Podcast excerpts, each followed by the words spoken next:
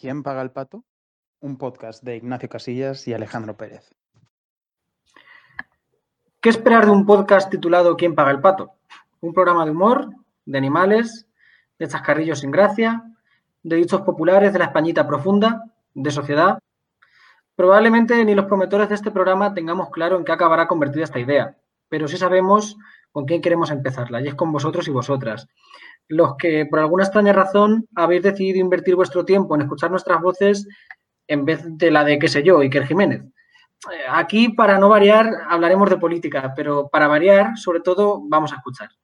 Sobre todo porque quienes os hablan están cansados de escucharse a sí mismos. Lo llevan haciendo desde que empezaron a estudiar ciencias políticas allá por el año 2013 y más que clase debemos admitir que el ágora de nuestros debates no eran tanto las aulas sino un bar muy cercano a ellas, que se llamaba El Pato Mareado.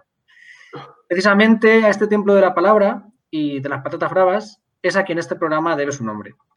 Allí tuvimos nuestras primeras discusiones, que a veces giraban en torno a la condición de posibilidad del programa que presentaba el Podemos del año 2015 y otras en torno a quién le tocaba pagar el almuerzo y las cervezas. Ahora que los dueños de aquel bar se han librado de nosotros, trasladamos esos debates aquí, pero lo hacemos de la mano de personas a las que hoy ha tenido el placer de visitarnos, que saben mucho más que nosotros. Gracias por escucharnos. Somos Alex Pérez e Ignacio Casillas, dos politólogos bastante turras, y esto es ¿Quién paga el pato? Bien. Antes que nada, bueno, eh, dar las gracias a César por estar aquí con nosotros eh, nuevamente. Muchas gracias, César. Eh, César Rendueles, por el, que, el que haya caído aquí un poco de rebote y no sepa quién es, me parece un poco extraño, es profesor de Sociología en la Universidad Complutense de Madrid, es doctor en Filosofía, dirigió proyectos culturales durante ocho años en el Círculo de Bellas Artes de Madrid, ha publicado dos recopilaciones de obras de Karl Marx, editado ensayos sobre clásicos como Walter Benjamin, Polanyi, Bentham, y ha escrito desde 2013 Sociofobia, Capitalismo Canalla, En Bruto, Los Bienes Comunes y más recientemente contra la igualdad de oportunidades. A este largo currículum le añadimos desde hoy es, tener el honor de ser el primer invitado de, de aquí en Pedazal. Muchas gracias por estar aquí, César. Bienvenido. Muchas gracias a vosotros y efectivamente es, es, todo, es todo un honor. Me he acordado escuchando lo del, lo del bar en el que os reuníais que justamente Randall Collins, como, como, sabéis, ¿no? pues atribuía un gran valor a esa clase de reuniones horizontales, ¿no? como contrapunto a las relaciones verticales con, con, los maestros en su sociología de la filosofía. Decía que habían sido, por ejemplo, en el caso de, de los posthegelianos y de todo el círculo de Marx, pues un acicate muy importante para, para la reflexión y para la innovación intelectual. O sea que yo creo que estáis bien, bien acompañados. Bien. Eh, antes de nada, digo, por explicar brevemente la estructura de la entrevista, que tendrá una duración, esperemos, de una hora, hemos decidido hablar de una, especie de dos partes, una más institucional, en torno básicamente a la idea de la colaboración, del Estado, el mercado y demás, y otra segunda parte más centrada en tu último, en el último libro de, de César, en la igualdad de oportunidades, la meritocracia y cómo estas ideas están apareciendo cada vez más en, en, en los imaginarios de colectivos. Finalizaremos con una brevísima ronda de reconocimiento y sin más dilación, eh, ya vamos con la primera pregunta.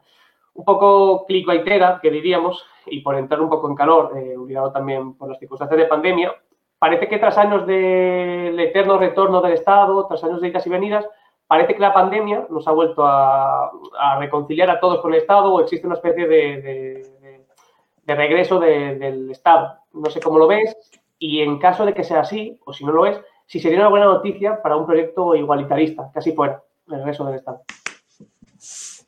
Bueno, yo creo que el Estado nunca se ha ido. O sea, que eso eh, fue, un poco un, mito y un mito interesado, además. ¿no? Yo creo que eh, el Estado estuvo muy presente durante eh, todos los ciclos de mercantilización y privatización. De hecho, muchas veces la desconfianza mm, pues, de sectores anarquistas y antisistema hacia el Estado tiene que ver justamente con, con, eso, con el papel tan activo que desempeñó el Estado en la consolidación del poder de las élites, en la polarización social, etc. O sea, yo creo que no, no, no deberíamos olvidar que en países como Estados Unidos el gasto público eh, no ha dejado de aumentar ¿no? y ha sido eh, enorme, simplemente se ha trasladado eh, para beneficiar los intereses de las élites, se desplazó hacia el complejo militar penitenciario en vez de a, sanidad, educación, etc. ¿no? O sea, yo creo que eh, Estado ha jugado un papel esencial, hubiese sido imposible, ¿no? pues todos los procesos de privatización que se han dado sin una, sin, una solidaridad enorme entre las élites económicas y el, Estado. Ojalá tuviéramos una actividad ¿no? tan, tan prolífica por parte del Estado en otras áreas, tan innovadora también, ¿verdad? Porque ha habido unos niveles, parece que no se puede hacer nada cuando se trata eso de, mejorar la educación, la sanidad, que todo es muy difícil, todo es muy complicado, no podemos arriesgarnos. en cambio, del otro lado, ha habido procesos de innovación a una escala eh, brutal. Yo siempre digo que muchas veces desde la izquierda estamos un poco atados a ese modelo del pequeño experimento, ¿no? del laboratorio. Vamos a hacer una microexperiencia que, que teste qué tal sale esto de la renta básica. ¿no? Si, si fuera la derecha privatizadora, eh, para empezar se privatizaría todo y luego ya eh, experimentaremos con las soluciones a las externalidades negativas. Yo creo que lo que ha pasado es que eh, se ha venido abajo, en todo caso, la ficción de que el Estado se había, se había retraído o, había, o estaba en trance de desaparición, tanto el Estado como institución como los Estados-nación. Yo creo que eso, y eso yo creo que es algo que empieza en 2008, que es ese momento en el que empieza a descomponerse eh, al menos no, de facto, pero sí de jure, el, neoliberalismo, ¿no? Como proyecto que durante 30, eh, 40 décadas fue muy, muy hegemónico y eh, empieza a aparecer pues, el Estado como un actor que ya, ya no desde la trastienda, ya no desde, desde detrás del escenario, sino muy abiertamente se necesita su intervención. Yo creo que la, pandemia ha, sido como ya el, el, martillazo definitivo en ese, en ese proceso. Y hombre, eh, sí es cierto que eh, ahora, mm, desde yo creo muy, de muy amplios sectores, ¿no? no solo desde la izquierda, se vuelve a pensar en el Estado como eh, un actor muy activo en, lo que toca las políticas públicas. Lo que pasa es que yo creo que a veces también lo damos como un terreno eh, muy consensual, o sea, como con una posición muy consensual y no lo es en absoluto. Yo creo que la derecha ha asumido también que el neoliberalismo, tal y como lo conocíamos, se ha acabado, pero están haciendo sus propios planes. O sea, yo creo que pensar que por pura inercia vamos a volver a una especie de reedición del estado de bienestar es, eh, es absurdo, es extremadamente ingenuo y peligroso. ¿no? Yo creo que la derecha está haciendo sus planes que van yo, yo, creo por el lado de alguna clase de neocorporativismo eh, eh, Ayuso, por ejemplo, no para de repetir eso de la colaboración público-privada. Yo creo que es muy significativo, ¿no? Esa especie de lapsus freudianos, freudianos eh, son, muy significativos. Yo, creo que eso es un poco lo que se está mascando, ¿no? Alguna clase de régimen extractivo donde lo que siempre ha pasado, ¿no? sobre todo en España, esa especie de de relación parasitaria entre las empresas, grandes empresas privadas y el Estado se institucionaliza de alguna manera a través de mecánicas eh, bien establecidas y abiertas y, bien conocidas por todos, y que ese sea el retorno del Estado que, al que aspira la, derecha. Eh, y no estoy muy seguro si desde la izquierda eh, estamos teniendo capacidad para oponer un proyecto mm, ¿no? Que, confronte ese, ese, neocorporativismo de la derecha. Porque, bueno, hay, llamadas nostálgicas al estado de bienestar que yo creo que tienen, francamente, muy, muy poco futuro. O sea, eso es algo que, eh, desgraciadamente, no, no, no, creo que vaya a pasar. Y no sé si estamos teniendo la suficiente ambición e imaginación para eh, confrontar esas, esos proyectos de la derecha, que yo, yo creo que son muy activos y están en marcha, además, no solo en España, sino en toda Europa. Hablabas además de, la crisis, digamos que cómo reconfiguró el papel del Estado y a nosotros, yo creo que, procedemos, digamos, de una tradición vinculada a la gestión pública, es decir, como que me parece muy sugerente la idea que tienes de, en tus libros, en tus artículos y demás, sobre cómo desvincular, claro, lo público de lo común, que no necesariamente, es decir, lo institucional público, el Estado, la, digamos, a nivel burocrático y la idea de lo común. Y cómo se cómo colisionan y no, en fin, los efectos que esto genera. Aparte de él, tradicional choque entre el Estado y el, mercado, ¿no? El Estado además como un ente, digamos, burocrático, en fin, lo que hablabas de tradicionalmente la cárcel, las escuelas, digamos, como lugar de, crianza y demás, y el mercado como un lugar feroz, atroz, eh, que genera desigualdades. Venido a este debate, me ha dado un poco también por revisar, digamos, eh, por ejemplo, tu texto con tu libro con Subirats, por ejemplo, de 2000, de 2007 que me ha hecho gracia porque, claro, es de 2007, pero es cierto que parece que, está escrito hace 200 años porque es verdad que los años me han pasado, digamos, han caído como, como, como, piedras. Y en ese libro yo creo que reivindicáis en cierto modo ¿no? una especie de, cultura cooperativa al margen de las instituciones o utilizándolas, digamos, para, para fomentar estas, este, estas cooperaciones.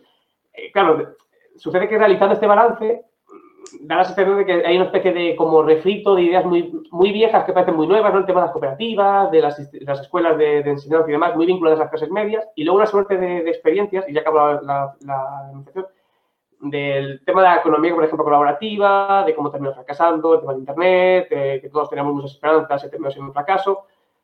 Da la sensación de que el mercado lo ha canibalizado todo. Y aquí viene la pregunta. Eh, ¿Existen instituciones comunales que, digamos, que mantienen su autonomía frente al Estado? Es decir, digamos que frente al mercado, disculpa. Es decir, parece que el mercado se ha comido todo. No sé si queda, qué queda frente a ello. Y de cara al futuro, por mirarlo con positivismo, eh, si podemos imaginar nuevos espacios de colaboración o digamos que ya está todo dado y solo queda luchar por los sindicatos y los partidos políticos y poco más.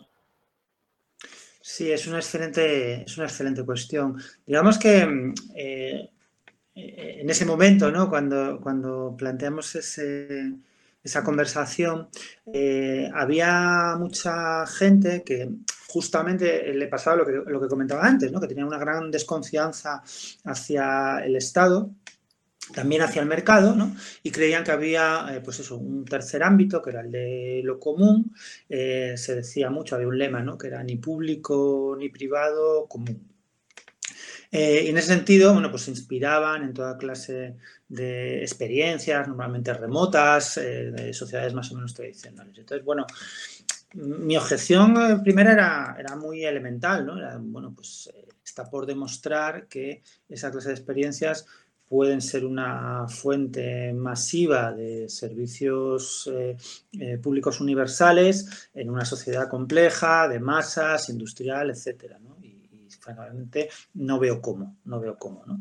de hecho, más bien, desde cierto punto de vista, se podría pensar que las instituciones públicas son la forma en la que las sociedades modernas han reformulado la tradición de los comunes, ¿no? que, es esa la forma en la que en sociedades eh, bueno, pues individualizadas, eh, mucho más líquidas, móviles, grandes, tal, pues se ha reformulado esa, esa preocupación por el cuidado común. Y, yo también planteaba que, que, esa identificación del Estado con la opresión, la burocracia en su peor sentido, etcétera, era una visión bastante, bastante limitada, ¿no? porque bueno, eh, existe, digamos, todo un gradiente de bueno, pues de, organización de las instituciones públicas que van desde experiencias más democráticas a otras muy panópticas y, autoritarias. Eh, y yo creo que desde entonces un poco eh, lo que ha pasado es justamente esto. Desgraciadamente yo siempre me arrepiento mucho de tener razón porque soy bastante pesimista, entonces me da mucha rabia, prefiero equivocarme casi siempre porque eso significa que las cosas van mejor de lo que yo me, me imaginaba. ¿no? Yo creo que a menudo lo que ha ocurrido es que esas energías colaborativas comunitarias no institucionalizadas han sido absorbidas por el mercado. Eh, los casos más conocidos pues, son Airbnb, eh, ¿no? pues todas estas empresas eh, de capitalismo de plataforma que absorben un poco las eh, operaciones, las actividades cotidianas que realizamos pues, para nuestra subsistencia o en nuestro ámbito relacional ¿no? y, se parasitan esa, esa, energía sin necesidad ni siquiera de montar una fábrica. ¿no? se nutren de la cotidianidad para generar, eh, para generar valor.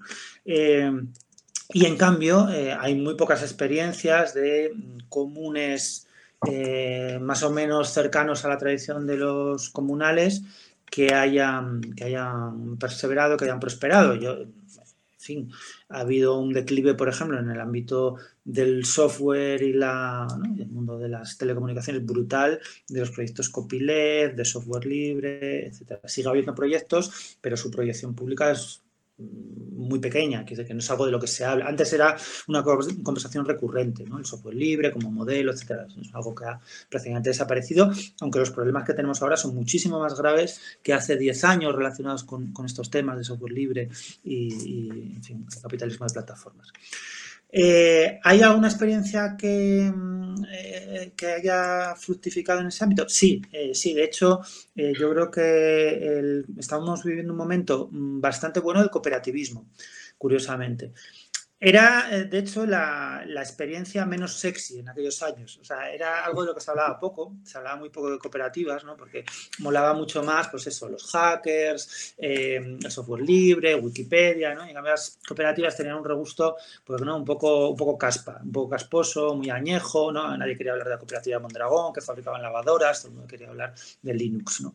Eh, y lo cierto es que mm, es ese modelo el que, el que sí vive y, de hecho, ha habido una renovación generacional muy importante y desde el inicio de la crisis, eh, no voy a decir que ha habido un auge del cooperativismo, pero mm, sí me parece que son proyectos que, van, que tienen una trayectoria ascendente. En algunas regiones como el País Vasco, muy claramente ascendente, y en otras, pues mm, más tentativa, más a trompicones, con muchos sesgos, desde luego, de clase y de, otro tipo, pero eh, yo creo que eh, ha habido una cierta renovación por ese, por ese lado, a pesar de que eh, los apoyos institucionales y estatales han sido eh, ínfimos, ínfimos, ¿no? Y yo creo que una de las reivindicaciones que tenemos que hacer es justamente que haya una apuesta muy decidida y de nuevo, no como laboratorio, no como microexperiencia, sino masiva y muy agresiva en favor de la economía cooperativa.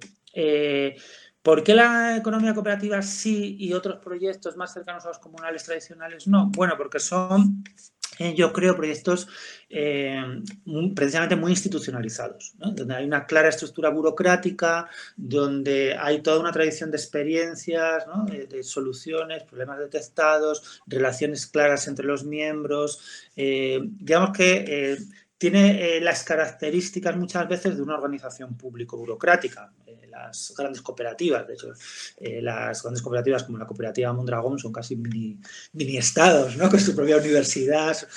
Y, eh, yo creo que eso es un poco un aprendizaje muy importante para los eh, proyectos neocomunales. si, quieren sobrevivir, si quieren escalar y convertirse en proyectos no solo factibles, sino expansivos, no, no, pueden jugar a la espontaneidad cooperativa. ¿no? Eso eh, yo creo que se ha demostrado que, fracasa, salvo para casos muy concretos, muy esporádicos. Necesitan una urdimbre institucional. Es cierto que eh, se apela muchas veces al. hablamos mucho, de hecho, nos gusta mucho a, los progresistas hablar del fracaso de la izquierda o el fracaso de las izquierdas, la democracia y demás. Eh, y hablabas de las experiencias colaborativas de, Mondragón, por ejemplo, que son, no dejan de ser experiencias que tienen, están muy ancladas en el tiempo y que no son nada novedosas en cierto modo, ¿no? Porque al final Mondragón, como dices, tiene una tradición de, muchos años y demás. No sé hasta qué punto eh, se le acusa muchas veces a la izquierda de ser incapaz de imaginar nuevas, nuevas, nuevas herramientas o nuevos instrumentos que, digamos que mejoren la vida de las personas. Y, y terminamos tirando eso de cooperativas y demás. Se ha vuelto conservadora la izquierda, se ha vuelto, digamos, como su único razón de ser ya es eh, detener al mercado, digamos, eh, hasta aquí llega al mercado y por lo menos tratar de que no siga, de no mercantilizar los niños, la, la gestación surrogada, digamos que tratar de, que los daños sean menores posibles. No sé cómo lo ves tú. Eh, no, no, yo no estoy de acuerdo para, para nada, ¿no? O sea, yo, veo muchísima innovación social a, mi, a mi, alrededor y muchísima innovación eh, política. Eh, hombre, yo, creo que lo que no se puede pedir es una especie de adanismo permanente. Eso, es absurdo, ¿no? Y, de hecho, a mí siempre me llama la atención las exigencias que se hacen a la izquierda que nunca se hacen a la, a la derecha, que básicamente maneja un, un, invento de hace pues 200 o 300 años, que es la utopía del libre mercado y, solo tiene esa y no hay, más, ¿no? Eso, es todo lo que hay, bueno, y nuevos mercados especulativos, pero que son básicamente reinvenciones de, lo mismo. Yo veo eh, todo lo contrario. Eh, casi yo creo que hay demasiada imaginación política, o sea, demasiado intento de reinvención eh, política y a veces muy poco aprovechamiento del bagaje pasado. Parece que estamos eh, teniendo que reinventar permanentemente la universidad, ¿no? Por ejemplo. la, universidad funciona muy bien, es que es un invento que desde hace 500 años eh, pues, funciona, o sea, produce científicos, produce técnicos, mm, produce empleados de, públicos de todo tipo, produce conocimiento, funciona muy bien. No tenemos por qué estar reinventando cada generación la, universidad, porque además hay muchas universidades, hay muchas eh, institucionalidad eh, diferenciada de la que podemos eh, tirar para, reformarla. ¿no? Y aún así yo veo, yo veo mucha, mucha innovación. Pues, pensad, por ejemplo, por mencionar un campo del que, seguro sabéis muchísimo, muchísimo más que yo, ¿no? O sea, por lo que toca a democracia deliberativa, lo que se ha escrito, lo que se ha imaginado, lo que se ha puesto en práctica, se ha experimentado, es infinito. O sea, infinitos. Es que casi el problema es el contrario, que no sabemos muy bien dónde elegir. O sea, si ahora quieres poner en marcha una experiencia de democracia deliberativa, el problema es que tienes que leer tanto eh, que es que no, casi no puedes empezar, ¿no?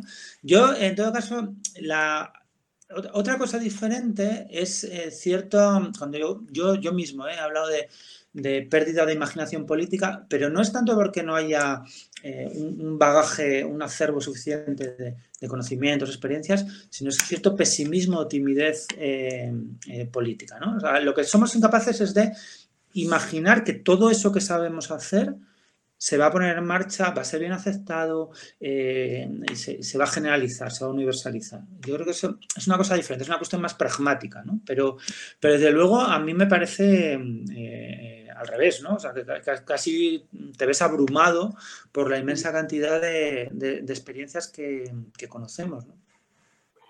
Hablando de, hablabas de reivindicar, por ejemplo, transformaciones, hablabas de, digamos, de no sentirnos tan mal, ¿no? A veces con, con, defender lo que hemos hecho ya, con todo el bagaje que tenemos. Y me venía a la cabeza la idea de la familia, que es una institución, ¿no? También que genera yo creo que mucho. De hecho, yo mismo, preparando la entrevista, no sé exactamente cómo colocarlo, porque es algo que te hace sentir incómodo simplemente hablar de ello, ¿no? Parece que hablar de la familia es como que estoy haciendo algo, algo malo y, y a la vez, eh, digamos que existe una especie de, biologicismo aquí y sí que te quería preguntar al hilo de, como hablando de la familia, que no deja de ser una institución básica, ¿no? De cuidados, especialmente en España. Entonces, no sé exactamente por qué nos hace sentir tan incómodos a las izquierdas, a las actividades progresistas de la familia y si realmente hay espacio para reivindicarla más allá del modelo tradicional, que por supuesto estamos todos, digamos, eh, a favor de eso, por supuesto. Bueno, yo creo que hay, hay varias eh, razones por las que nos hace sentir incómodo eh, el tema de la familia a las izquierdas.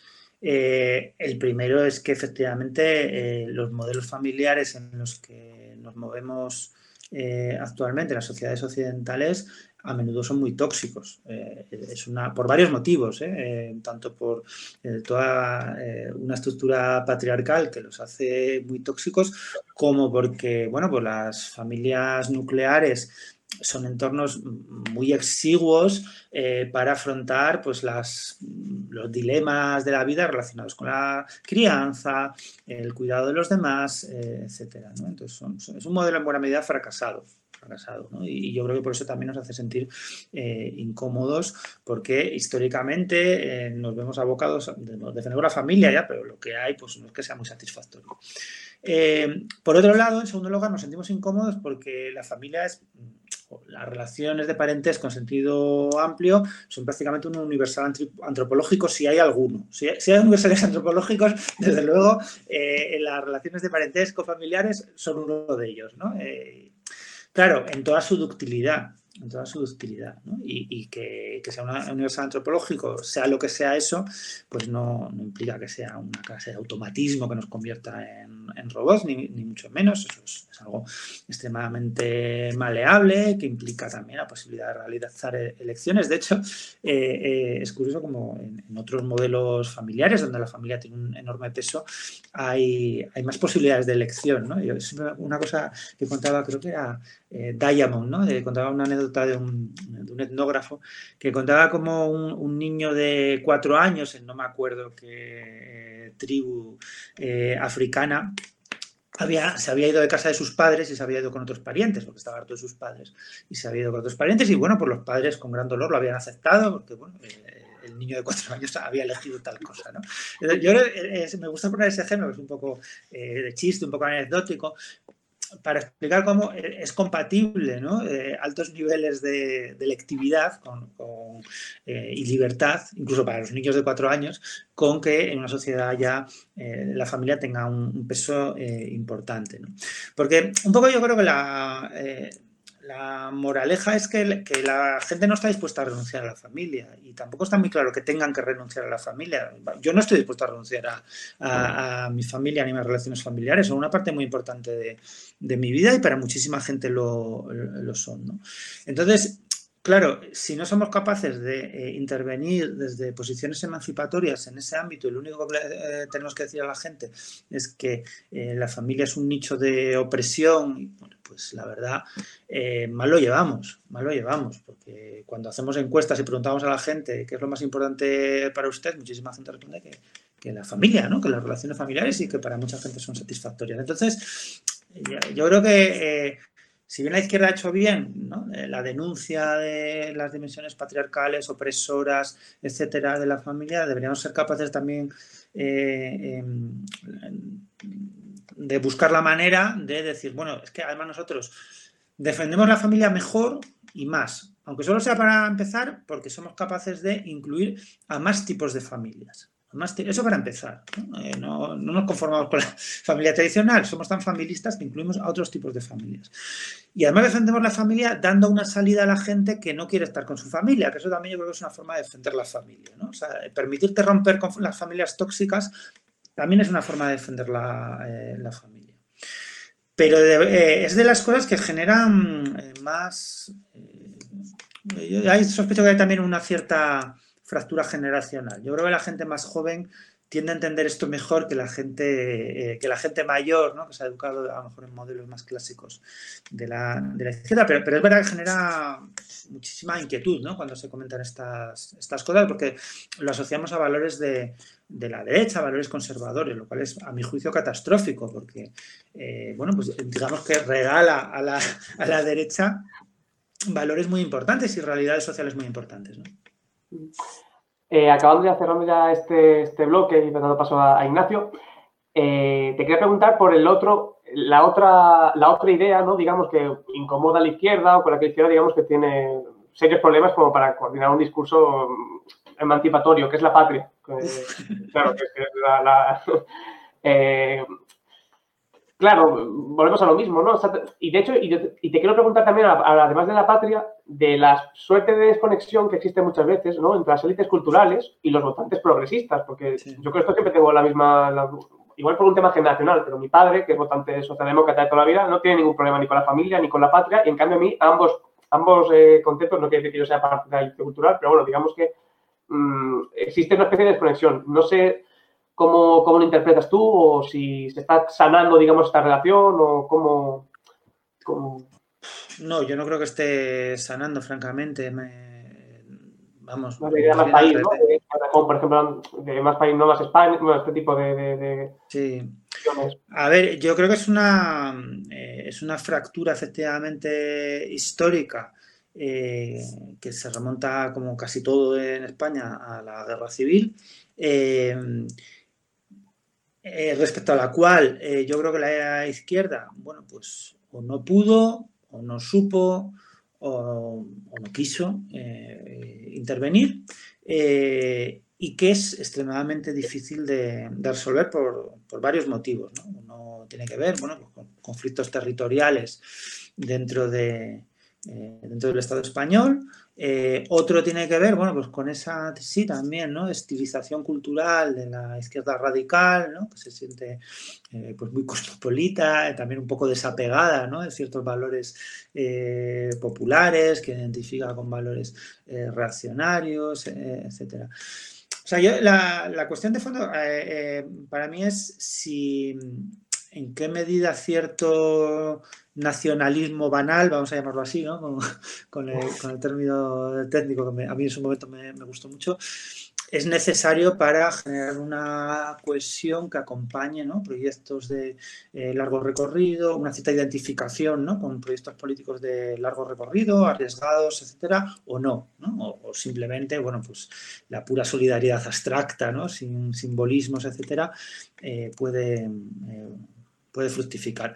Yo eh, cada vez me soy más escéptico respecto a esta última posibilidad. Eh, yo, yo, creo que efectivamente es una idea muy durkheimiana, la de que los, los símbolos lo que hacen es prolongar el, sentimiento, ¿no? Ese sentimiento de efervescencia que se da en, ciertos momentos, pues no se mantiene. Lo que sabemos de cualquier movilización es que la gente al final se va a ir a su casa. La única certeza que tenemos de cualquier movilización es esa, que al final la gente se vuelve a su casa.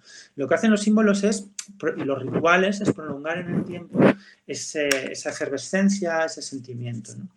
Y eso es algo muy importante para un proyecto emancipatorio, evidentemente, porque un proyecto emancipatorio eh, implica riesgos. Implica riesgos. Le estás diciendo a la gente, no, miren, vamos a meternos en un lío increíble, increíble, ¿no? Vamos a dejar esto que bueno, más o menos funciona al menos para unos cuantos, al menos para el 30%, el 40%, vamos a meternos un lío descomunal y mira, a lo mejor sale mal. Hombre, es pedirle mucho a la gente, ¿no? Entonces, los símbolos eh, juegan un papel, yo creo, más importante de lo que a veces nos, nos creemos. Dicho esto, yo creo que esa es una. Es muy complicado generar eso artificialmente. O sea, tú no puedes decir por decreto, eh, bueno, eh, la bandera de España ahora significa otra cosa. Es que las cosas no funcionan así, ¿no? Muchas veces tiene que darse ese momento de alta eh, energía emocional, ese momento de efervescencia que resignifica esos símbolos y bueno, entonces ya puedes, pero es una cosa que tiene una magia muy especial que no se puede generar artificialmente. Por eso lo del patriotismo constitucional, bueno, suena muy bien, pero francamente no, no, es una cosa muy emocionante, ¿no? De hecho, eso es lo que le ha pasado a la derecha. O sea, a la derecha, bueno, somos jóvenes y no os acordaréis, pero el Partido Popular no, no, usaba mucho la bandera española. ¿eh? O sea, el Partido Popular en los años 90 eh, fue cuando inventaron la, la, chorrada esta de la marca España, que a mí, vamos, a mí me da igual, porque yo no tengo muchos fervores patrióticos, pero vamos, yo si fuera un patriota, que, conviertan en una marca la bandera, o sea, vamos, algo a pegar tiros, ¿no? O sea, si fuera un patriota de estos furibundos, o sea, ¿qué es esto de convertir la marca España, una marca como Coca-Cola? Eh, porque no, no se sentían muy cómodos, porque les relacionaba con el pasado franquista. ¿no? no renegaban de ello, naturalmente, ¿no? pero no era una cosa tampoco que, mm, que jugara un papel simbólico tan importante. Eh, lo que hizo lo que hizo que surgiera la especie de 15M de la ultraderecha, que es la España de los balcones, fue la, eh, el proceso, el proceso, ¿no? toda la cuestión de Cataluña y el proceso independentista. Eh, y ese fue lo que resignificó ¿no? Eh, y permitió que la derecha recuperara con muchísima fuerza esos símbolos. Yo creo que tiene que pasar algo parecido para que desde la izquierda eh, ocurra, algo, ocurra algo similar. Si no, forzarlo, yo creo que al revés, casi genera más división e incluso aleja el horizonte ¿no? de que pues, se pueda dar ese proceso. Por eso yo, bueno, ahí sí que no me atrevo a pronunciarme, porque vamos, eso sí que a mí me genera una incomodidad eh, enorme. ¿no? O sea, yo ya tengo una edad y sé que no me voy a ver a mí mismo con una bandera de España detrás. O sea, en ningún caso, o sea, eso no va a pasar. Bueno, pues eh, vamos con una parte más centrada en, tus últimos escritos, sobre todo en contra de la igualdad de oportunidades. Eh, y lo primero que tenemos que decir es que no somos los únicos que estamos hablando de este libro. La verdad que el libro ha tenido un impacto evidente tanto en el debate público, no me atrevo a decir en el académico, supongo que también, pero en el público desde luego. Eh, hace unas semanas se plasmaba el impacto de este libro, por ejemplo, en el hecho de que todo un presidente de gobierno eh, lo citara en un acto que tenía que ver con, con, la lucha contra la pobreza infantil y citaba tu libro y citaba también el de Sandel, el de la tiranía del mérito, que yo no sé si ha sido por coincidencia en el tiempo o porque, sí, defienden, sí. o porque defienden tesis similares, pero se ha normalmente en, en, los últimos meses quien recomendaba uno recomendaba inmediatamente el otro también. Sí. O sea, era una cosa. Entonces, bueno, que, quería preguntarte, ¿cómo percibes, cómo percibiste el hecho de que el presidente citara tu libro? ¿Tú crees que este gobierno o que las instituciones en general están incorporando el proyecto igualitarista? ¿Poco a poco ese proyecto está avanzando o crees que obedece más a un efecto, no sé si decir cosmético? Bueno, yo no sé por qué el presidente del gobierno ha citado mi libro, se lo agradezco y, ya está, ¿no? O sea, no, no, no, estoy en su cabeza y no sé cuáles son sus motivaciones. No creo que tenga un plan maquiavélico eh, en el que juega un gran papel, ¿no? El, el, ensayo de, de, un oscuro profesor de sociología. Pero no, bromas aparte, yo creo que estamos viviendo un momento eh, particular respecto al eh, a los proyectos igualitaristas. Me explico. Yo creo que en 2008 fue el momento de la desigualdad. O sea, fue el momento en el que de repente, además fue una cosa rapidísima. Eh, en, meses, me atrevería a decir, no fueron años, fueron meses. Eh, realidades que llevaban estando muy presentes, pero completamente larvadas, ocultas, tanto de los debates académicos como de los medios de comunicación eh, pues adquirieron una presencia brutal, brutal. O sea, es que si hacéis una búsqueda bibliográfica antes de 2008, eh, eh, textos académicos que se ocuparan de la desigualdad, con este nombre, ¿no? De estratificación, de desigualdad, o sea, es que eran poquísimos. Estaban las, las cosas que publicaba la Fundación FOESA, las cosas de Tezano sobre polarización, que era, eh, hablaba de exclusión, hablaba de polarización, pero de desigualdad con este nombre, o sea, era eh, asombrosamente escaso, ¿no? Yo creo que Cervo en ese sentido lo, explica muy bien. Y de repente eh, hubo una, auténtica avalancha, de, estudios, sobre todo por el lado cuantitativo de una calidad excelente. De repente empezaron a tener muchísimos datos de gran calidad, etcétera pero también los medios de comunicación. O sea, es que eh, de repente, eh, pues todo el mundo sabía lo que era la tasa AROPE, todo el mundo sabía lo que era el riesgo de exclusión, o sea, y fue una cosa de, meses, ¿no? Ocupaba las portadas de los periódicos. Y yo creo que eso, eh, durante todos estos años, se ha publicado muchísimo y ha llegado un momento en el que se ha dado el siguiente paso, que es empezar a preguntarnos por la igualdad, por la igualdad, ¿no? O sea, yo creo que se hizo durante casi 10 años el diagnóstico pero el paso, lógico siguiente es pensar, ¿y esto exactamente cómo se, cómo se resuelve? ¿no? Porque todavía en ese momento lo que había en el ambiente era, bueno, necesitamos una meritocracia, pero bien, bien hecha, ¿no? Una auténtica meritocracia. Y de hecho en el 15M fue un momento muy meritocrático, de reivindicaciones de un cierto narcisismo meritocrático herido, ¿no? Joder, yo que tengo dos másters, sé tres idiomas, mira qué mal me va, ¿no? sin mirar eh, nunca a la gente que no tiene dos máster, ni uno, ni un grado universitario y le va mucho peor que a ti, ¿no? pero parecía que eh, ese era el problema. Yo creo que eso se ha ido derrumbando, ¿no? Se ha ido cayendo todo ese mm, espejismo meritocrático. Eh, y estamos en un momento en el que Mm, hay como, yo creo, una inquietud generalizada eh, acerca de cómo abordamos esos, eh, esos problemas, y, de donde, eh, bueno, pues posiciones que hace 10 años resultarían pues, muy extremistas, ahora mm, como mínimo son dignas de ser escuchadas. Yo creo que ahí ha influido también en buena medida la oleada feminista, porque el feminismo ha planteado con muchísima nitidez las limitaciones de la meritocracia. que la meritocracia, eh, en ciertos ámbitos al menos, para eh, tener una cierta representación descriptiva no funciona. O sea, necesitamos medidas finalistas. Necesitamos eh, representación paritaria ya, ahora, no dentro de 30 años cuando la magia de la meritocracia ¿no? pues haga, haga, su efecto. necesitamos ya. Y eso yo creo que también ha normalizado cierto tipo de perspectivas finalistas sobre la igualdad que de nuevo hace algunos años pues hubiesen parecido muy radicales, utópicas, etc.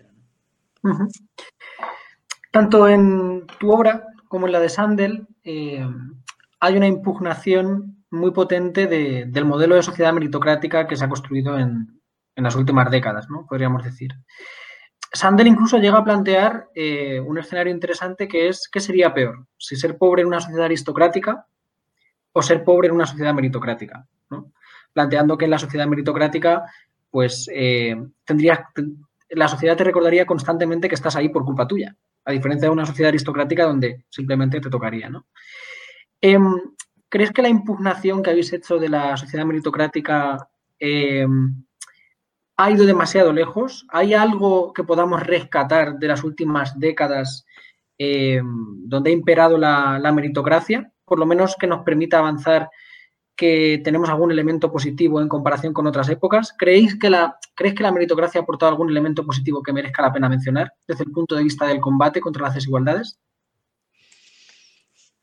Pues la verdad es que me cuesta trabajo pensar en, en, alguno. ¿no? Yo eh, comparto ese diagnóstico de Sander que lo había hecho antes Last. Last tiene un, texto muy, muy bonito donde explica que las sociedades meritocráticas, una de las cosas que hace es permitir a las élites soltar lastre, soltar lastre sin, ¿no? un tapujo, una especie de emancipación de las élites. Eh, que hace que las élites no, tengan que sentir ninguna responsabilidad sobre quienes están por debajo de ellos eh, porque se lo han ganado. Eh, entonces, yo creo en ese sentido, creo que la meritocracia es un tipo de elitismo particularmente, particularmente nocivo, ¿no? Que además, em, hombre, digamos que le pervierte también de manera, yo creo, muy destructiva, muy nihilista, la propia noción de esfuerzo, asociándola o bien al miedo o bien a la recompensa. Y esto, esto es, muy grave, ¿no? Porque digamos que hace que nos tratemos los unos a los otros como a niños consentidos, como a niños malcriados que necesitan permanentemente, pues eso, o la zanahoria del premio, ¿no? Eh, si te portas bien te un caramelo a diferencia de tus hermanos, o el, miedo al hambre, al paro, ¿no? El miedo al, castigo, eh, cuando bueno, pues, eh, sabemos que el, esfuerzo social muchas veces viene más bien pues, del reconocimiento, del tener un trabajo eh, significativo, ¿no? de, la, de, la, solidaridad, eh, etc.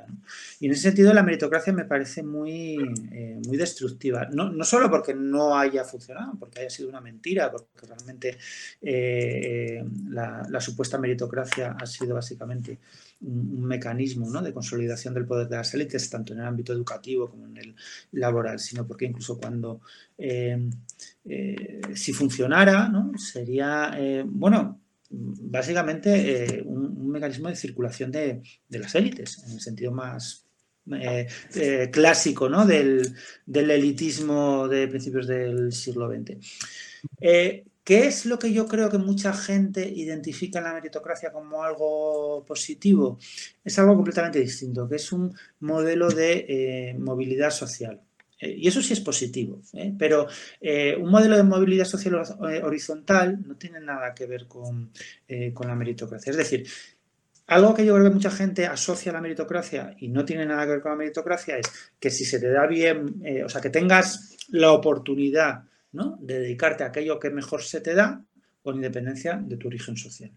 Yo creo que ese es un valor en que cualquier persona, incluso me, atrevería a decir que es un valor muy transversal, ¿no? O sea, ni de izquierdas ni de derechas, que es un valor completamente transversal. Eh, y eso no tiene nada que ver con la meritocracia. La meritocracia es que se te recompense en función de tus méritos. ¿No? Obtener recompensas diferenciales respecto a otros. Eso no tiene nada que ver con la movilidad social horizontal. Movilidad social horizontal es que si se te da bien ser ingeniero, puedas llegar a ser ingeniero, aunque tu madre sea fontanera, eh, pero no que ganes más que un fontanero. Son dos cosas completamente diferentes. ¿no? De hecho, eh, una cosa que explicaron, yo creo muy bien, Wilkinson y Pickett en aquel libro memorable, es que hay más movilidad social en aquellas sociedades que eh, son más igualitaristas, que finalistamente son más igualitaristas. Y, de hecho, esta clase de mecanismos de movilidad social, mm, a veces me da un poco de reparo recordarlo, pero, pero funcionaban, por ejemplo, bastante bien en la Unión Soviética. en la Unión Soviética, eh, según cuentan, la verdad es que no soy experto, pero eh, sí que había un esfuerzo de, mm, eh, consciente de las autoridades por reclutar niños con talento para las matemáticas, para el dibujo, para lo que fuera, incluso las más remotas escuelas de, Siberia, y que esos procesos por lo menos estaban en la agenda pública. Eh, así que, no sé, yo creo que me cuesta realmente rescatar algo de la, meritocracia eh, como, proyecto político. Vale, pues vamos allá con las propuestas que ha hecho la izquierda en la vía igualitarista. En tu libro las analizas y creo que aportas un punto de vista interesante, incluso de autocrítica, desde el punto de vista de, la izquierda. Analizas distintas propuestas, eh, como puedan ser la renta básica, como puedan ser la propuesta del trabajo garantizado. Em, explicas que algunas de ellas pueden conducir, en, mal aplicadas o no, al debilitamiento del sindicalismo, por ejemplo, cambiando la, relación entre eh, capital y trabajo por la relación entre trabajo y Estado, lo cual podría debilitar el sindicalismo. Y a, pesar de esas críticas que haces, eh, cuando acabas, dices que lo que la izquierda no tendría por qué descartar estas medidas, pero que sí que tendría que entender que por sí solas no van a componer un proyecto igualitarista, sino que tiene que formar parte de algo más amplio. Entonces yo te pregunto, em, ¿crees que la izquierda debería empezar a descartar algunas de las propuestas que ha planteado en la última década y centrarse en aquellas que tengan un componente mm, más igualitarista? ¿O, todas son válidas dentro de una caja de herramientas de un proyecto igualitarista? Sí, es una pregunta eh, complicada. Es que eh, hace dos días lo, lo discutía justamente con Margarita eh, León esto. Eh, Mm, no estoy seguro, francamente. O sea, yo creo que hay algunas eh, propuestas que eh, efectivamente tienen una posibilidad igualitarista clara, pero que también tienen riesgos enormes, ¿no? Y que en ese sentido, o costes enormes, o digamos que en un escenario determinado podrían ser igualitaristas, pero que en el escenario actual tienen el efecto contrario. Entonces, no, es muy fácil eh, eh, decidirlo. ¿no? Yo creo que. Mm, eh, o sea, hay, digamos que algunos hitos que yo sí creo que deberíamos tener presentes, ¿no? Es decir, que no, no mm, empeñarnos, por ejemplo, en ninguna propuesta que debilite la acción colectiva, porque el sentido que vaya a tener eh, una medida en una dirección o en otra, una medida como la renta básica eh, o cualquier tipo de renta mínima, dependerá en última instancia de cuál sea la correlación de fuerzas eh, en, los años venideros. O sea, si la renta básica se convierte en un infierno como el que quería Milton Friedman o es una herramienta de emancipación y liberación de tiempo libre, no está dado. O sea, es algo que dependerá de qué fuerzas tenga eh, pues cada cual. ¿no? Y en ese sentido, yo sí creo que hay que ser muy prudente eh, a la hora de pensar cómo van a incidir en esa correlación de eh, fuerzas distintas medidas. Esto vale también, y es algo yo creo últimamente cada vez somos más conscientes para eh, para distintas medidas. ¿no? ¿A quién van a beneficiar ciertas medidas sociales? ¿no? La reivindicación completamente justa ¿no? de las escuelas de 0 a 3. ¿A quién van a beneficiar?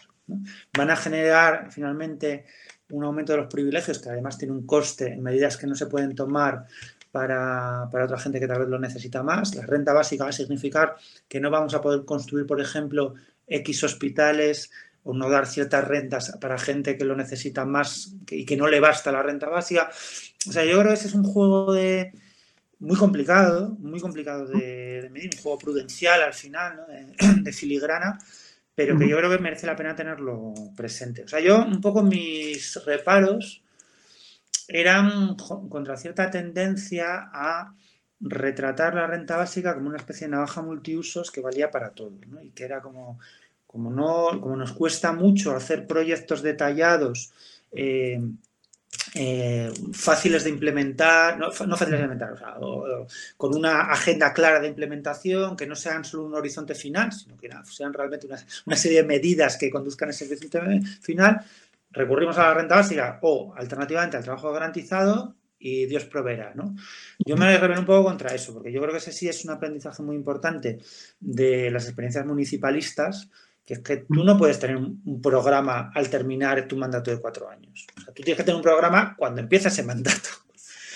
Eh, y yo creo que eso es algo eh, que, por lo menos deberíamos tener en la cabeza, ¿no? Por si alguna vez eh, volvemos a tener la, ocasión. O sea, hay que llegar con, con, un programa, no vale tener como horizonte solo la renta básica, otras medidas más o menos amplias. Entonces, bueno, digamos que eso es un poco lo que la, moraleja con la que me quedo yo. ¿no? no me atrevo a pronunciarme porque también algo que he aprendido es que eh, o sea, el nivel de detalle técnico, jurídico, eh, etcétera, que hay en todas estas medidas es infinito, ¿no? Y que muchas veces mm, proponemos cosas que es que son ilegales directamente, ¿no? O, sea, o, que no corresponden a las instancias que, a las que se las pedimos, ¿verdad? Es que es otra de las cosas que yo he ido aprendiendo y me doy cuenta de lo increíblemente ingenuo que he sido a veces. Mm, por eso, bueno, no me atrevería a decir cuál hay que descartar o cuál no, pero sí que tener presente esta prudencia me parece esencial. Vale, por aterrizar el, debate, desplazarlo desde las políticas que plantea la izquierda y cuáles se podrían aplicar o no, vamos a analizar las que se han aplicado.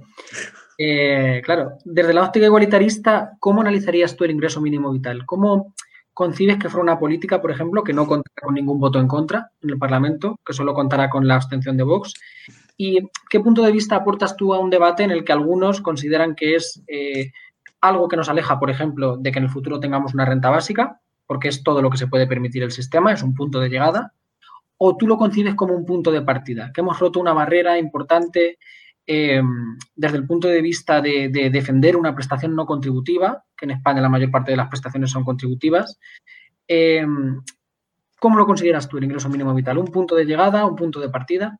Hombre, para mí fue es un punto de partida, es una conquista enorme. O sea, es que es, prácticamente eh, lo único que ha pasado en este país que tiende a revertir o que apunta en la dirección contraria a lo que ha sido la inercia ¿no? Eh, eh, en políticas sociales desde hace 30 años. O sea, es que no, ha habido prácticamente otra, cosa, digo, a nivel nacional. sí que en el País Vasco han tenido sus cosas, pero a nivel nacional es la única gran medida eh, entonces, para mí fue, una excelente noticia, es una conquista eh, importantísima. ¿no?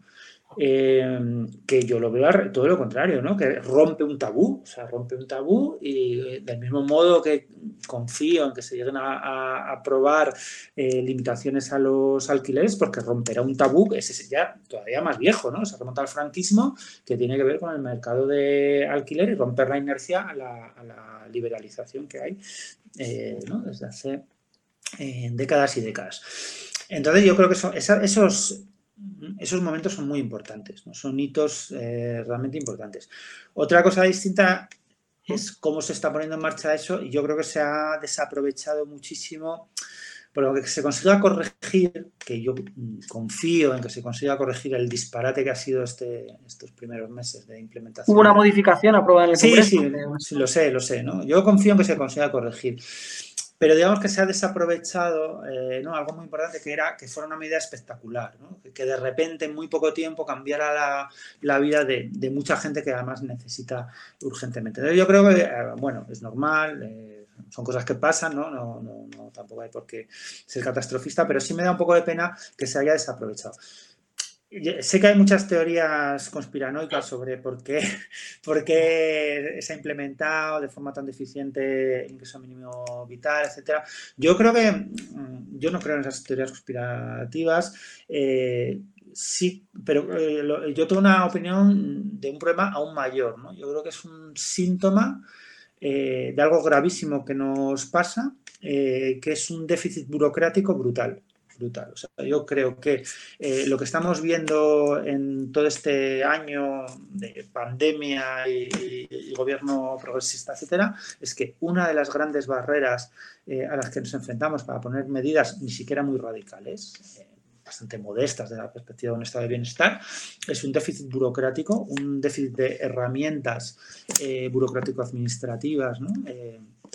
de, bueno, pues de toda una eh, cierta organicidad eh, público-estatal eh, descomunal descomunal, ¿no? O sea, que es que no, no, tenemos los mecanismos ya no legislativos, sino organizativos. yo creo que muchas veces nos centramos más bien en cómo la, la derecha y las élites político-económicas, ¿no? Pues, desembarcan como un tsunami en las instituciones el Poder Judicial está completamente dominado por estas élites, la alta administración también, etcétera, etcétera. Pero yo creo que a veces perdemos de vista que ha habido pues, es un auténtico vaciamiento del aparato estatal que, realmente hace eh, que bueno, sea extremadamente difícil poner en marcha estas, estas medidas. ¿no? Quiere decir que para poner en marcha bien el ingreso mínimo vital lo que hacía falta, para empezar, era un ejército de trabajadores sociales, eso para empezar, y, seguramente también un ejército de funcionarios que, hubiesen permitido, por ejemplo, eh, hacer la justificación a posteriori, que yo creo que es algo que era lo, razonable, ¿no? sobre todo en una situación de, emergencia, dárselo a todo el mundo que lo pida y hacer eh, revisiones a, posteriori. Eh, esto, esto, es curioso, perdón que me enrolle con esto, pero es que me, cada vez me preocupa más, ¿no? O sea, hay una sensación creciente de peso de la burocracia en nuestras vidas que, en mi opinión, muchas veces eh, tiene que ver con lo contrario, con la desaparición de la burocracia. O sea, lo que ocurre muchas veces es que hay una transferencia de los procesos burocráticos al ciudadano, eso en la universidad se pasa muchísimo, ¿no? O sea, cada vez tenemos que hacer más papeles y la razón no es que haya más burócratas, sino que hay menos burócratas, ¿no? Son muchas veces incluso ya bots directamente, sistemas informáticos que nos obligan a rellenar papeles que nadie leerá nunca, eh, porque no hay nadie gestionándolo. ¿no? Entonces, eh, digamos que se proyecta todo el proceso administrativo sobre el ciudadano y se le responsabiliza a él la realización de eh, todas esas tareas que si hubiese una urdimbre burocrática suficiente, pues se podrían desempeñar de otra manera. Entonces, es curioso cómo pasan las dos cosas a la vez, ¿no? la sensación de que hay una burocracia abrumadora va a la vez que desaparece la, burocracia en el sentido beberiano, ¿no? de, de gestión eficaz de los asuntos. Uh -huh. al, hilo de esto hay un, hay un eh, paper muy interesante de Loisa del Pino que se llamaba Burófobos, de hace unos años, que ya recogía un poco este sentimiento de burofobia instalado en, en, la, en la sociedad. Me lo apunto. Digo, gracias también. Y de hecho contrasta con, por otro lado, con una suerte de corporativismo, ¿no? Es como, digamos que hay dos niveles de administración muy, muy pronunciados, como una, los, burócratas, es algo muy aburrido, muy, es un coñazo, y si hago luego los profesores, por ejemplo, o otro tipo de estamentos públicos a proteger, digamos que somos, que somos muy reacios, por ejemplo, a establecer controles, por ejemplo, eh, que es algo, por ejemplo, que también comentas en muchos en muchos de los artículos, ¿no? Que es llamativo este, digamos, de, pues eso, como hay que proteger a costa a los profesores, pero sin embargo las burocracias son administrativos que no sé si es un clasismo o no sé exactamente cómo lo calificaría, porque es muy llamativo. Sí, eh, vamos, a mí eso me, me, llama mucho la, la, atención, ¿no? O sea, como muchísimo, leo muchas veces, ¿no? A profesores y tal, denunciar, pues eso, la, eh, la burbuja, ¿no? De la administración pública, la gente que además no, no ha trabajado en una empresa privada en su vida, porque si algo he aprendido es que se parece muchísimo la administración pública y la, y la privada y que todo depende básicamente del tamaño ¿no? de las organizaciones, que, que realmente las organizaciones de similar tamaño tienen problemas eh, extremadamente similares. ¿no? Y cualquiera que haya trabajado en la empresa privada lo, eh, lo sabe, que organizaciones del tamaño de, una, de un ministerio, de una administración pública, pues va a tener cualquier gran empresa. ¿no? Eh, y de hecho, una, de las cosas que me ha gustado eh, leer a la, ministra de Trabajo últimamente, una de las muchas cosas que me ha gustado eh, leer, es que se va a empezar a controlar mucho mejor los procesos de subcontratación de las concesiones públicas, que es una cosa importantísima, importantísima, porque yo creo que eh, una de, esos, esas vías ¿no? de desburocratización negativa han sido externalizaciones que no tenían ningún tipo de, control ¿no? y que generaban sus contratas, que al final eran carcasas ¿no? de, grandes empresas que concursaban, eh, que a los concursos públicos, que no existían, porque son puras plataformas, una vez más, que eh, subcontrataban eh, hacia infinito una, a, otras empresas normalmente en unas condiciones lamentables. Eh, yo, creo que eso forma parte también de ese mismo proceso, ¿no? que primero pasa por la desaparición de las empresas públicas y luego incluso por esa especie de debacle de, los propios procesos de, externalización.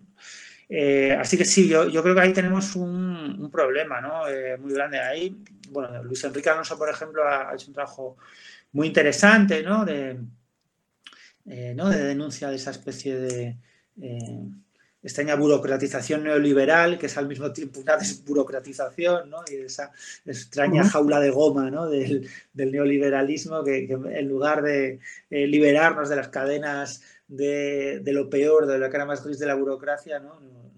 nos, genera una serie de dilemas terribles. Bueno, pues sí, vamos a empezar ya con la rueda de reconocimiento, la última parte de la entrevista. La verdad que está siendo un placer, César. Em, por irnos a, lo actual, hace poco eh, reflexionabas en, ese gran ágora que es Twitter, que, no, joder, que eh, le había tocado, parecía que era muy curioso la paradoja, vivimos tiempos de, paradoja, eh, la paradoja de que muchos marxistas hubieran tenido que salir a defender los derechos liberales en, en relación, por ejemplo, con el caso de, de Pablo Hassel. Yo te quiero preguntar, ¿qué crees, qué crees que hay detrás de todo esto? Eh, de las manifestaciones que, ha habido estas semanas. Hemos escuchado análisis de todo tipo, desde análisis simplificadores que nunca fallan, pero también análisis algo más amplios, como el que hacía hace poco Enrique Juliana en La Vanguardia, diciendo que todo esto formaba parte de algo que todavía no sabíamos definir muy bien. Incluso conectaba las protestas de Pablo Hassel con, eh, con las protestas que sucedieron en Jaén, con otro tipo de protestas, que formarían parte de una ola de malestar eh, detrás de lo que estaría algo mucho más complejo de, de, las, de los análisis que estamos escuchando en las televisiones. Bueno, la verdad es que es, complicado de, saber, ¿no? Yo intento un poco, yo más que una agora Twitter, yo creo que es una barra de bar y digamos que ese, ese es mi límite, ¿no? Yo siempre me, genera un poco de, precaución o de rechazo esta, especie de análisis abuela pluma, ¿no? Está pasando y al día siguiente ya tengo una, teoría sobre lo que pasa. No, no estoy muy seguro. Bueno, yo lo primero que diría es que, a ver, tenemos, eh, ¿no? Pues muy, muy muy poco aguante para los disturbios. O sea, disturbios hay en toda Europa eh, cada poco, ¿no? En Francia, en Inglaterra se, se, montan unos líos increíbles de hace décadas y, hombre, pues no se hunde el país, que, que aquí parece que, eh, unos chavales queman tres contenedores y, es una especie de, motín de esquilache, ¿no? Pues, hombre, para tanto no es, ¿no? O sea, lo primero que yo diría, o sea, yo viví la, las movilizaciones de la reconversión industrial en, Asturias y eh, salíamos a, bueno, dos barricadas eh, a la semana durante 10 años, ¿no? más o menos sobrevivimos, ¿no? Sin caer en el nihilismo y en la ley de la, de la jungla.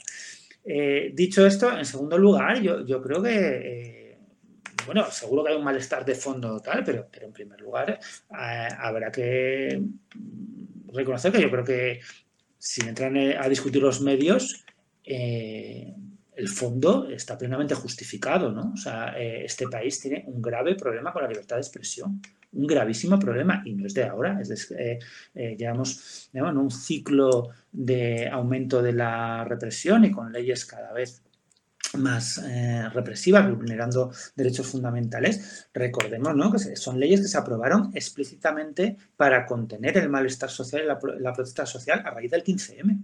Son leyes inspiradas en las eh, leyes creadas en el contexto de la lucha antiterrorista, ya en aquel momento, en mi opinión, extremadamente eh, cuestionables y negativas, pero que el gobierno de Rajoy eh, puso en marcha explícitamente para contener el, el, malestar de, y la protesta y la movilización que surgió del 15M. O sea, eh, la, la, ley Mordaza surgió así. Entonces yo me gustaría dejar eso claro, o sea, porque yo creo que en todos estos análisis como de, de largo recorrido y tal, a veces perdemos de, de vista que esos jóvenes están, en primer lugar, denunciando un escándalo, un auténtico escándalo democrático, como es el encarcelamiento de un tipo seguramente muy poco simpático por escribir unos, eh, unos tweets. Y que eso no es nuevo, sino que eh, llevamos años y años eh, padeciendo esos, esos problemas.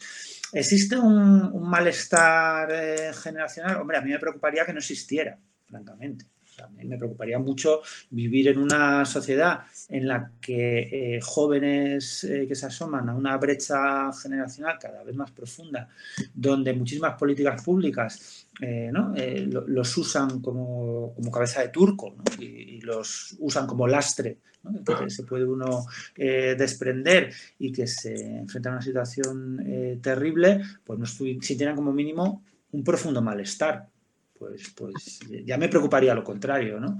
Eh, está por ver en qué, en qué se plasma todo eso, ¿no? Si de ahí sale efectivamente eh, pues un, proceso de movilización política y organización política eh, fructífero o no. Y de nuevo ahí, bueno, pues hay cierta magia, ¿no? cierta alquimia que es muy impredecible y, que nunca sabes muy bien por dónde va a salir. ¿no? Antes del 15M hubo muchos procesos que, pues, yo recuerdo, hubo de vivienda y hubo muchas movilizaciones que parecían que podían lugar, dar lugar a algo, eh, algo así y no pasó nada. Y al final fue con algo tan tonto como la ley SINDE, de donde eh, ¿no? concentró todo ese caldo de cultivo y, dio lugar al, al 15M. De hecho, otra, la siguiente palabra, digamos, en la palabra del conocimiento es, te van a preguntar muchas veces, de hecho, seguramente por este, por el 15M, pues estamos en el décimo aniversario sí. y para, además es en apenas tres meses y para muchos de mi generación, pues evidentemente es un símbolo de socialización, de, de politización y de, de, transformación. Sin embargo, eh, entre cuando hablo menos entre mis compañeros, que somos muchos de entornos politizados y demás, estamos hemos acabado bastante decepcionados ¿no? con los efectos del 15M, o quizá esperábamos más, o no sé si hay una especie de, de, de no sé, mm, idealización de lo que sucedió en aquellos años. Después de 10 años, con lo que nos ofrece esto, todo esto, está en el gobierno un partido que nunca está un partido de izquierdas del PSOE. ¿Cuál es el balance, el balance de estos 10 años? Se ha hablado mucho, por ejemplo, también del 15M de derechas, ¿no? de esto de, de, de los españoles balcones, ahora con el movimiento de YouTube de gente de, muy de derechas. ¿Cuál es el balance de estos años? Sí, hombre, eh, a ver cómo lo, cómo lo explico. Yo creo que el balance es inevitablemente eh, negativo respecto a las expectativas que, eh, que generaron. ¿no? Yo creo que de todas formas, mmm, se vive de muy diferente manera lo que fue aquello dependiendo de tu posición generacional. Yo de alguna forma me formé políticamente en los años 90 fue una época terrible, terrible. O sea, que decir que fue eh, un momento mm, de derrota tras derrota tras derrota sin paliativos. Entonces, eh, digamos que mi primer recuerdo político pues fue el es como el referéndum de la OTAN, que se perdió, la derrota del sandinismo a nivel internacional eh, y de ahí en adelante. Entonces, claro, para esa generación que es la mía, el 15M fue una cosa muy mágica, porque de repente, por una parte, nos obligó a repensar muchas de nuestras posiciones y nos obligó porque vimos que era posible encontrar eh, un lenguaje, unas prácticas que hicieran esas posiciones ampliamente compartidas, al menos a nivel discursivo, al menos a nivel discursivo.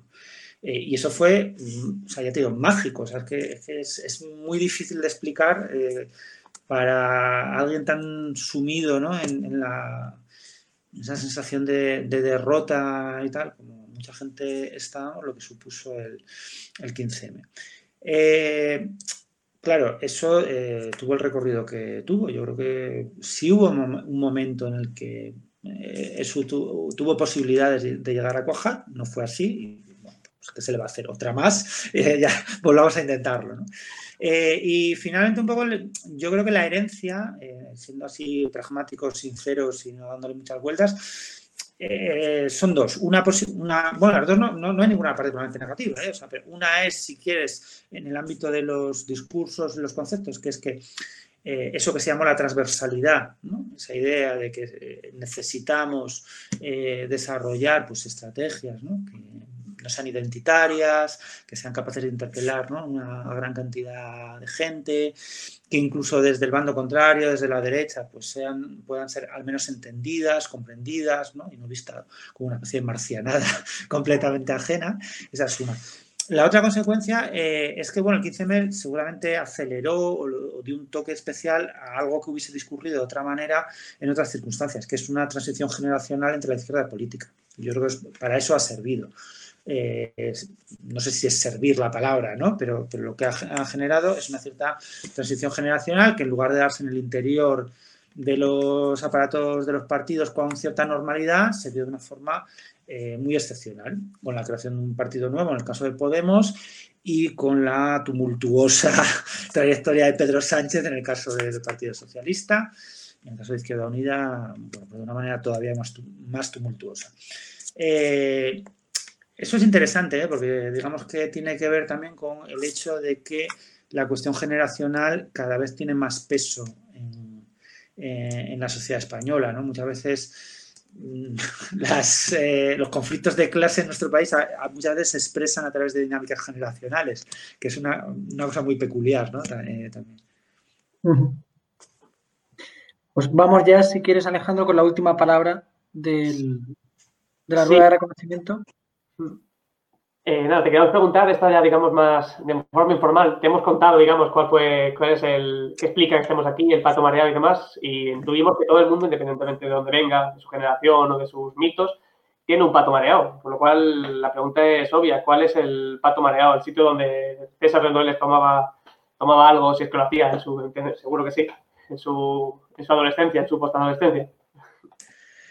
Eh, a ver, digamos el que más eh, influyó en, mi formación y en cómo soy ahora, ya no es la, en la posadolescencia, ya era pues, con mis buenos 23 años, fue la Dinamo. Eh, la Dinamo fue un proyecto eh, muy ambicioso y eh, pues eh, completamente fracasado, como no podía ser de, otra manera, que pusimos en marcha alguna gente en Madrid, que incluía pues, una revista, una editorial eh, y, también un, local que tenía, que tenía bar y, bueno, donde organizábamos también conciertos, conferencias, etcétera. Entonces, bueno, fue un espacio al que dedicamos muchísimo tiempo y donde pues también eso, tuvimos infinitas y a veces muy encendidas discusiones Em, porque bueno, en mi, adolescencia fue más, más bien eh, en Gijón y es algo ya tan antiguo que no merece la pena ni, recordarlo, ¿no? Pero en cambio sí, sí recuerdo como algo importante para mí porque tenía una cierta dimensión también pragmática, no solo, de, no solo discursiva, no solo teórica, sino que eran muchas discusiones que tenían que ver, bueno, con cómo, cómo hacer, ¿no? Y, y, en ese sentido para mí fue muy importante la dinámica.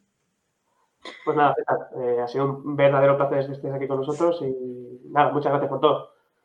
Muchas gracias a vosotros, que ha sido muy, muy interesante. Gracias.